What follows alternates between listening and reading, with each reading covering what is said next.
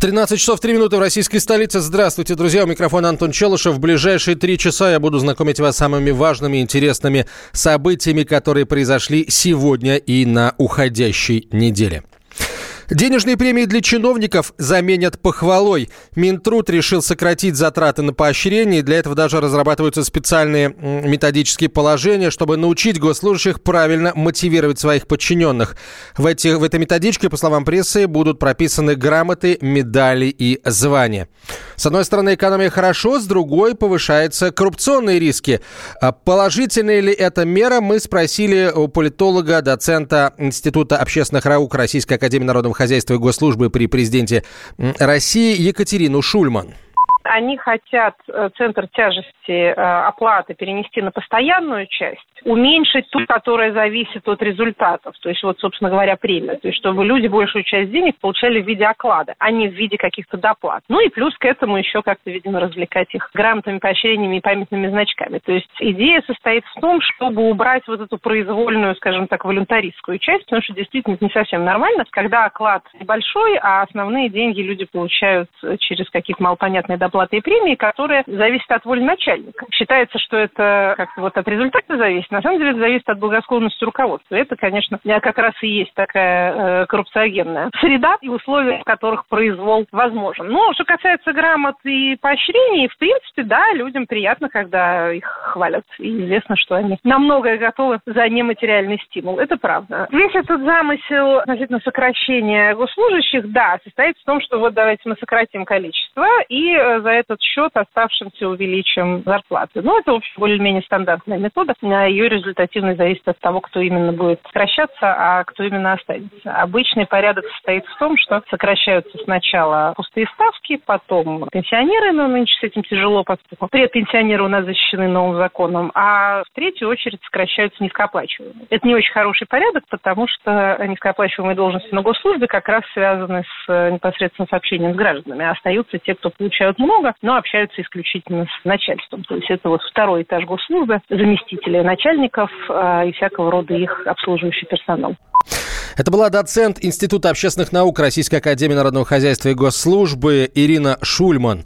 Итак, премия у чиновников может действительно и уменьшиться, но вот зарплаты растут. Это данные официальной статистики. По, по данным Росстата, доходы чиновников выросли за последние два года на 7%. Сколько получают госслужащие в разных регионах э, России в нашей справке? Справка.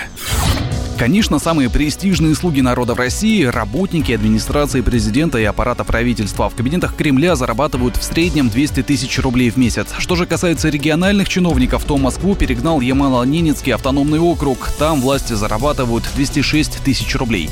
Затем идет Тюмень с уровнем чиновничьего дохода в 128 тысяч и Чукотский автономный округ 127 тысяч в месяц. По данным Росстата, в субъектах России зарплата госслужащих выросла на 12% и составила почти 66 тысяч рублей. Доход муниципальных работников увеличился на 8% до 41 тысячи. В конце прошлого года на должностях муниципальной службы было занято почти 300 тысяч человек. В государственных органах Российской Федерации на региональном уровне 691 тысяча. Добавлю, что ранее Минфин предупредил о масштабном сокращении чиновников. В следующем году их может стать на 15% меньше. Меняем тему. Состояние пока неплохое. Именно так оценил здоровье касаток и белух из китовой тюрьмы глава Минприроды Дмитрий Кобылкин. О том, что сейчас происходит с животными на Дальнем Востоке, выясняли мои коллеги.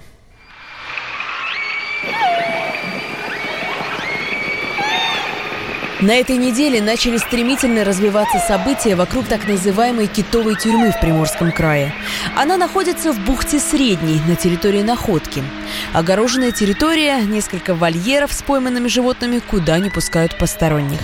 Официальное название – Центр передержки морских млекопитающих. А тюрьмой его стали называть журналисты и зоозащитники, которые забили тревогу в ноябре прошлого года и провели несколько акций протеста. Тогда же в интернете начали распространять петицию петицию, которую подписали уже почти полтора миллиона человек. Петиция адресована губернатору края Олегу Кожемяка, полпреду президента на Дальнем Востоке Юрию Трутневу и министру природных ресурсов и экологии Дмитрию Кобылкину. Авторы подчеркивают, животных выловили для последующего экспорта в Китай. Там за них можно выручить десятки миллионов долларов, при том, что отлов в коммерческих целях в России запрещен. Также людей возмутило то, что более ста белух и косаток находятся в тесных вольерах, как селедки в бочке. Потом стало известно о распространении инфекции у животных и пропаже некоторых особей. Что с ними случилось? Погибли, ушли сквозь сетку на волю или их по-тихому продали, позже скажут следственные органы. Сейчас в бухте Средней осталось 10 касаток и 87 белух. Их здоровье проверяют специалисты, 12 российских ученых, которые приехали на Дальний Восток по поручению вице-премьера Алексея Гордеева. Руководит этой группой замдиректора по науке Всероссийского научно-исследовательского института рыбного хозяйства и океанографии Вячеслав Бизиков. Решением этого консилиума было создать рабочие группы научных экспертов, чтобы направить их на место и провести тщательное обследование животных, собрать фактические данные, провести анализы животных, провести их ветеринарный осмотр каждого животного. На каждого животного составить как бы карту больного, карту пациента. По словам ученого Вячеслава Бизикова, часть взятой у животных крови исследуют в лаборатории во Владивостоке. Другую часть отправят в Москву, в Институт проблем экологии и эволюции имени Северцова для получения независимой оценки. Это нужно для полной картины состояния здоровья животных и дальнейшего решения, можно ли отпустить их на волю обратно в море или нет. А пока это решение не принято, губернатор Приморья Олег Кожемяка и президент России Владимир Путин получают поток писем, в том числе от знаменитостей. Среди них американские актеры Памела Андерсон и Леонардо Ди Каприо, и даже сын знаменитого исследователя Жака Ива Кусто, Жан-Мишель, собрался приехать в Россию, чтобы помочь российским ученым. Uh, Мы хотим объединить усилия с российскими учеными и экспертами по морским животным и провести экспертизу, чтобы удостовериться, что мы делаем все правильно. Мы должны освободить их оттуда и вернуть туда, где их поймали. Конечно, сначала мы проверим, насколько они здоровы, а затем вернем их в стаю касаток и белух. Отловом морских животных для продажи в России и Китае занимались четыре компании. «Белый кит», «Сочинский дельфинарий», «Океанариум ДВ» и «Афалина». Сегодня их руководители приехали в находку и заодно рассказали журналистам. Одна касатка сегодня стоит от 3 до 3,5 миллионов долларов. Белуха – около 150 тысяч долларов. Но в четверг, 21 марта, суд признал незаконным вылов всех касаток, которые сейчас томятся в китовой тюрьме. Это значит, что коммерсанты не смогут, как собирались, продать животных. Более того, их конфискуют. По белухам такого судебного решения пока нет, но, судя по всему, торговцы решили его не дожидаться. Сразу поехали подписывать соглашение с учеными и Кожемяка. В администрации Приморского края комсомолки пояснили, теперь хозяева касаток и белух не будут препятствовать их выпуску в окружающую среду. Главное – это обеспечить животным нормальные условия, уверен Олег Кожемяка. Я думаю, что совместными усилиями, так как срок соглашения подписан до 31 декабря 2019 года, наша задача обеспечить, э, скажем, необходимые условия для содержания этих животных, кормления, ну и, безусловно, научное э, сопровождение всех, чтобы они содержали в нормальных условиях и по заключению научных специалистов потом уже предпринимались дальнейшие шаги. Кого из узников китовой тюрьмы можно отпустить на волю, станет известно позже. Сейчас задача специалистов до конца марта взять анализы у почти 100 касаток и белух, а также записать особенности их питания и поведения. Радио «Комсомольская правда» продолжит следить за развитием событий.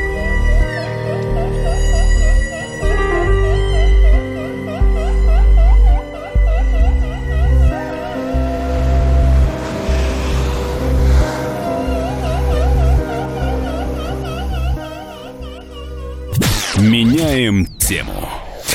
Теперь хорошая новость, по крайней мере для всех автолюбителей. Цену на бензин придержит до лета. Правительство продлевает соглашение с нефтяниками еще на квартал. Об этом журналистам сообщил вице-премьер Дмитрий Казак после совещания у премьера Медведева. А в Кабмине решили, что весна – это сезон повышенного спроса, поэтому людям надо пойти навстречу. Однако согласятся ли на это владельцы автозаправочных станций, отвечает президент независимого топливного союза Павел Баженов. Здесь ситуация такая. Безусловно, заморозка, она позволит сдержать цены, на то она и заморозка. А, но здесь надо понимать первое, что все-таки соглашение это вещь, предусматривающая двух сторон, э, несколько сторон. Вот, поэтому, хотя правительство и хочет продлять соглашение, тем не менее, отрицать возможность того, что нефтяные компании могут на это соглашение вдруг не согласиться и не пойти, все равно присутствует. Просто, ну, у любого терпения есть границы. Поэтому сейчас у нас речь идет о том, что есть желание правительства это соглашение продлить, потому что правительство прекрасно понимает, те, те механизмы, на которые возлагалась э, надежда, они не заработали, они справиться с ситуацией не смогли. Сегодня есть очень высокая напряженность на рынке, есть очень серьезный потенциал роста оптовых цен, будет определенным стимулом для роста розничных цен.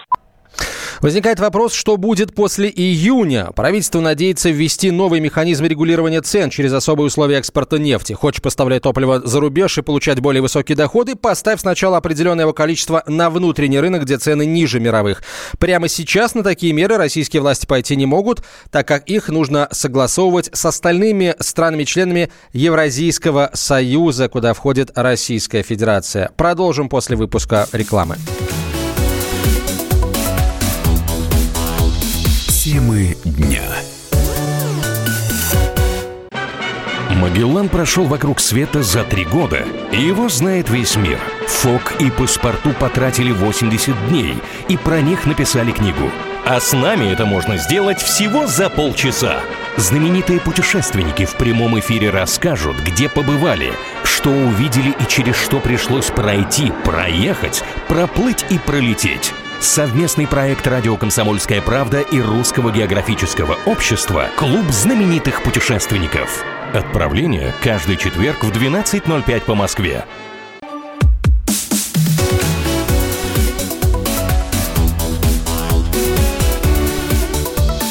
Темы дня.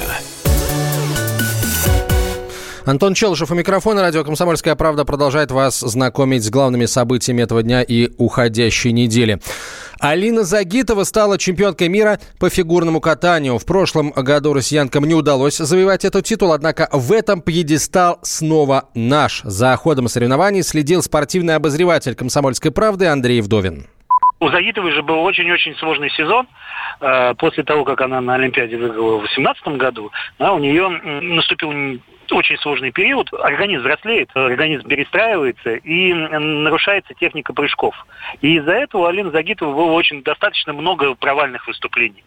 И тут на чемпионате мира, на самом важном старте сезона, она собирается и выигрывает, выносит буквально всех, потому что там преимущество у нее было колоссальное над всеми соперницами. И над Медведевой, и над Турсенбаевой, и над э, японками, что самое главное. И, в общем, молодец Алина, собралась в нужный момент, и это действительно вот большая спортсменка. Сейчас вот именно на этом чемпионате мира не имело смысла говорить о дуэли. Они не соревновались друг с другом, они соревновались сами с собой. И вот и что сделала Загитова, да, она победила саму себя и стала чемпионкой. И Медведева примерно сделала то же самое, потому что, честно говоря, в нее-то мало кто верил, что что она будет на пьедестале. Потому что, ну, у Медведева еще хуже сезон. Все из рук валилось. Все было совсем плохо. На чемпионат мира на этот она вообще попала в самый-самый последний момент. И тут тоже собирается и бронза для нее, возможно, даже и подороже, чем золото для Загитовой. Медведева и Загитова снова в авангарде женского одиночного катания, несмотря на жесточайшую конкуренцию со стороны японок. Лидер сборной страны восходящего солнца, 16-летняя Рика Кихира, могла оставить россиянок без золота, учитывая колоссальную сложность его программ. Однако из трех заявленных акселей в 3,5 оборота на два проката у японки удался лишь один. Любопытно, что весь пьедестал на чемпионате мира заняли ученицы Этери Тутберидзе. Загитова занимается у нее сейчас, как и обладательница серебряной медали Елизавета Турсенбаева из Казахстана. Евгения Медведева тоже тренировалась у Тутберидзе, однако не так давно перешла к канадскому тренеру Брайану Арсеру. Меняем тему. Административный кодекс полностью перепишут. Премьер-министр Дмитрий Медведев поручил к 1 июня представить новую концепцию. Над ней будут работать Минюст и Минэкономразвитие с участием заинтересованных органов власти и экспертных организаций. Что именно там будут менять, пока не очень ясно. Медведев упомянул только о защите прав потребителей. Например, по новому кодексу будут строже наказывать за отказ от обслуживания клиентов из-за возраста или здоровья. А нарушение правил дорожного движения, например, тоже строже. Повысит ли штрафы?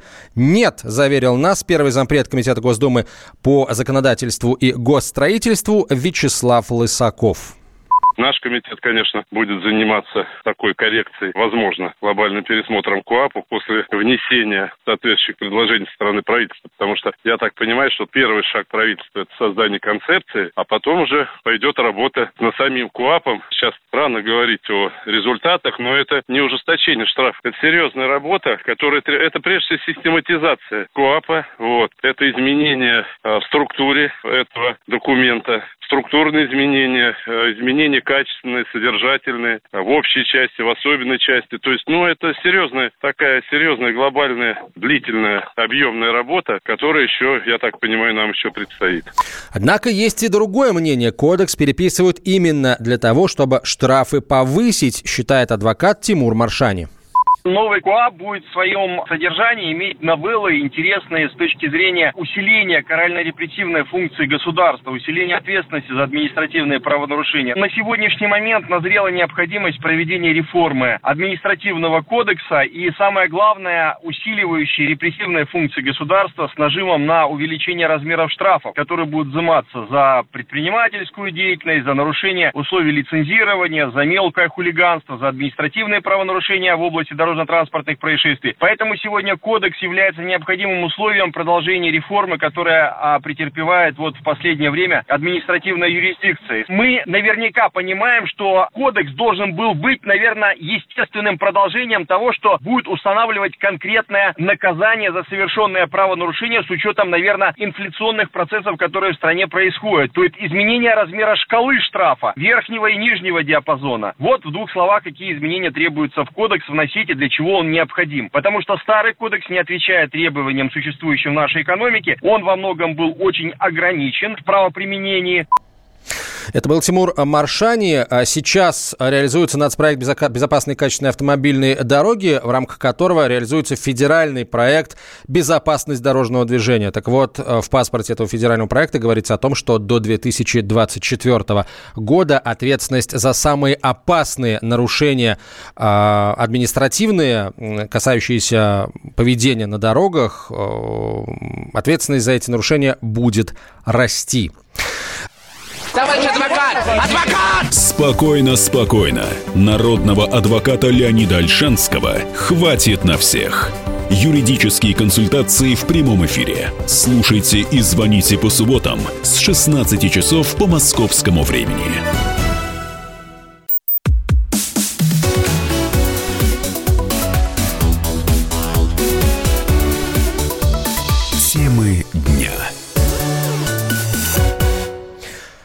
Антон Челышев у микрофона по-прежнему. Мы продолжаем знакомить вас с самыми важными, интересными событиями, которые произошли сегодня и э, на уходящей неделе. Из искры вновь разгоряется пламя. Одно неосторожное высказывание, и народ снова возмущен.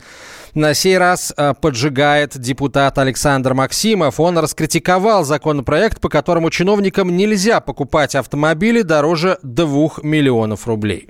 Давайте, знаете, на секундочку задумаемся вот о чем. А кого у нас всегда на Руси наш с вами русский народ очень не любит? Традиционно, исконно, с лютой ненавистью. Это людей богатых и людей умных и образованных. Если человек состоялся, если он неординарен, он имеет право на все эти блага. Фракция «Единая Россия» не поддерживает этот закон. А тут, естественно, нужно дать слово вам, уважаемые радиослушатели.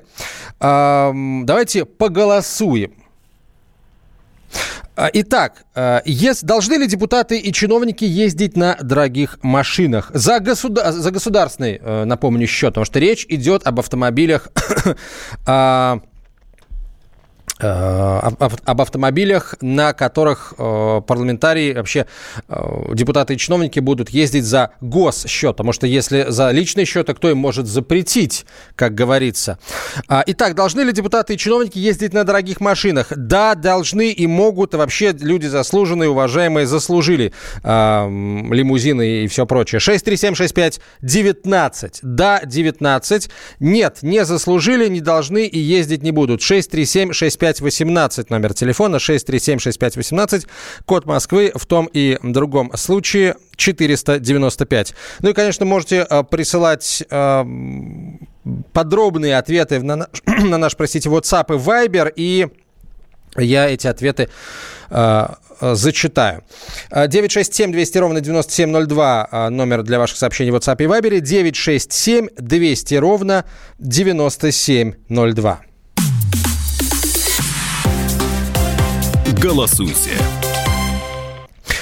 Итак, у нас э, давно так сложилось, что к владельцам дорогих автомобилей относятся осторожно и постоянно в чем-то подозревают. Между тем, это богатые и умные люди, сказал депутат. Люди, конечно, подумали, что Максимов сам не хочет лишить служебной иномарки и начали возмущаться. И что там, собственно говоря, народ, даже коллеги-депутаты возмутились. Например, член КПРФ Валерий Рашкин.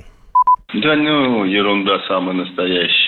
У нас народ очень порядочный, всех любит, обожает и возвышает. Мы очень отзывчивый народ. Его личностное какое-то мнение глубоко извращенное. Кто ничего не завидует. У них было бы рабочее место, на них обращали внимание и хотя бы прислушивались, а то и слышать не хотят, и видеть не хотят. Единая Россия вообще считает их за что макаровскими закормили. Если бы она выполняла функции, никто бы не обращал внимание, и была бы зарплата, были бы доходы, дети были бы обуты, одеты, выучены. И ездит ты хоть на чем, хоть на вертолетах летай. А сегодня полстраны нищих. 21 миллион официально э, э, статистика Единой России от лидера Медведева, что у него нет денег, но все должны держаться. Я вносил предложение, Медведеву отправлял. А, среднего класса автомобили должны использовать чиновники всех уровней. Не хватает средств на самые необходимые. И чрезмерно богатые машины иметь за, за бюджетные средства, я считаю, это на грани преступления, а может быть и преступления. Комсомолка решила разобраться, а может депутат Максимова просто неправильно поняли. Мы позвонили ему самому и спросили, что же он имел в виду, выступая против законопроекта о стоимости автомобилей. Законом все уже, все точки расставлены, определены как раз и порог цены, и все на свете. Зачем снова бы вытаскивался этот вопрос, совершенно непонятно. Наша позиция фракции, моя личная, она совершенно четкая. Не, нельзя использовать такие чувствительные темы для того, чтобы заигрывать с избирателями. Вот основная мысль была моего выступления. Значит, тогда, когда я приезжаю в регион, я передвигаюсь на своей личной машине, которую, значит, Госдума арендует, э, берет у меня. Ну, так сказать, для меня арендует администрация области. Да, я в Москве, я передвигаюсь на машине, которая выделяет, как и всем депутатам, по заказу Думы. Персонального транспорта у меня нет ни, ни там, ни здесь когда вот богатство выставляется на показ. Это неприемлемо. Но это не предмет для того, чтобы по каждому случаю частному принимать государственный закон и гордиться, и призывать к этому. То есть, получается, с точки зрения Максимова, этот законопроект чистой воды популизм. Ну, а что думают для этого наши слушатели? Итак, друзья, присылайте свои сообщения в WhatsApp и Viber на 967 200 ровно 9702, 967 200 ровно 9702. Эдуард пишет, наши чиновники должны ездить на отечественных машинах, поддерживая этим и наших производителей. За такую работу депутатам рекомендовал бы ездить на велосипедах. Еще одно мнение. Депутаты, да и вообще Госдума – это опухоль на теле России, дармоеды и прожигатели бюджета. Какое пламенное, вдохновенное выступление единоросса Максимова. Знает, о чем говорит, пишет политолог-анатом. А подводим итог итоги э, голосования. А, ну, собственно, 20 на 8, все как, а, как и предполагалось. 20% считают, что депутаты могут, имеют право ездить за госсчет на машинах дороже 2 миллионов рублей. 80% считают, что эта точка зрения, эта позиция неприемлема. Посмотрим, прим, примут этот законопроект или нет, и посчитают его действительно популизмом, как заявил депутат Максимов. Министерство внутренних дел сократило перечень потенциально опасных пород собак. Теперь там только 13 позиций. Выгул таких собак без намордников и поводков будет запрещен. В первоначальном списке было 69 пород. В настоящее время оттуда исключены многие породы собак, например, овчарки и шарпеи. В интервью радио «Комсомольская правда» член президиума Российской кинологической федерации Ирина Швец, она работала над документом, рассказала, по каким критериям те или иные породы попали в список. На каждую породу есть стандарт. И в этом стандарте прописано требование как к внешнему виду животного, так и к его поведению. Соответственно, мы говорим о том, что в этот список попали породы, у которых нет четко прописанных требований к поведению. Именно поэтому они в этот список и попали. На данный момент в перечне остались такие породы, как амбульдог, американский бандок, бразильский бульдог, алапахский чистокровный бульдог, булликута и другие. Согласно документу, перечисленные собаки могут находиться без намордника только на огороженной территории, которая принадлежит ее владельцу. О наличии за забором опасной собаки из указанного списка должна свидетельствовать предупреждающая надпись. Слушательница радио «Комсомольская правда» Елена поддерживает такие меры – но совсем не рада сокращению списка опасных пород. У меня, например, в подъезде живет огромный мастиф, которого выгуливает только по ночам, исключительно по ночам. Я один раз столкнулась в лифте, меня его хозяин просто не пустил в лифт, а, потому что он ехал там с ним. Да, он выгуливает его в наморднике, но мне все равно страшно. Эта зараза рычит в лифте, когда он останавливается не на своем этаже. То есть я считаю, что списки эти нужны, но то, что там нет, например, мастифа и нет, например, ротвейлера, это неправильно. Их нужно, наоборот, было ужесточить, увеличить, а не сокращать. Президент региональной общественной организации «Кинология-20 21 век Константин Карапетьянс положительно оценил сокращение списка с 69 до 13 пород. По его словам, на данный момент реестр является выверенным. В этом списке, ну, там огромное количество собак, которые совершенно никакой опасности по сути по своей не представляют, потому что это собаки, которые во многих мероприятиях шоу участвуют, участвуют в спортивных мероприятиях, выполняют службу в органах различных силовых структурах и так далее, да? Много собак. Тот список, который остался, который сейчас появился, он вполне адекватен, на мой взгляд, потому что его составляли, в общем-то, эксперты Российской кинологической федерации, которые знакомы с этими породами.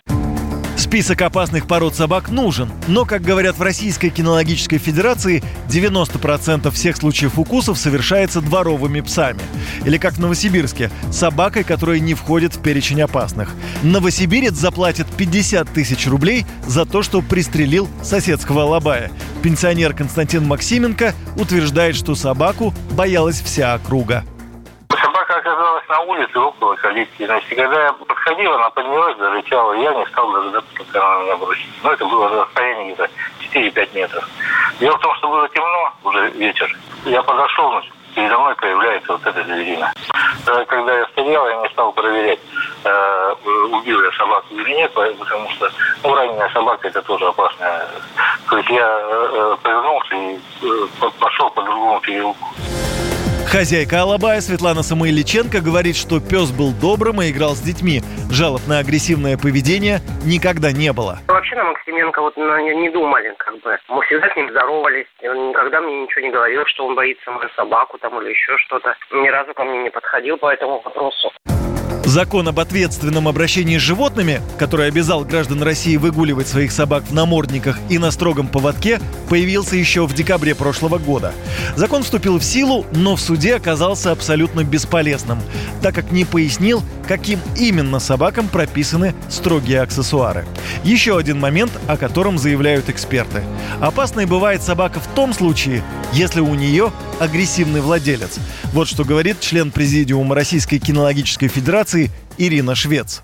Бывают отдельные особи в породе, которые оказываются неадекватными, и то, опять же, в большинстве случаев они неадекватны, потому что неадекватны их владельцы. Собака ведет себя так, как нравится ее хозяину. И если ее хозяину нравится, что она идет на задних лапах и на всех швыряется, то она будет это делать. Если ее хозяину это не нравится, она это сделать не будет. Эксперт также добавляет, что ответственность за поведение собаки в полном объеме несет ее владелец. И меры законодательного регулирования должны применяться не к собакам, а к их владельцам. Юрий Кораблев, радио «Комсомольская правда».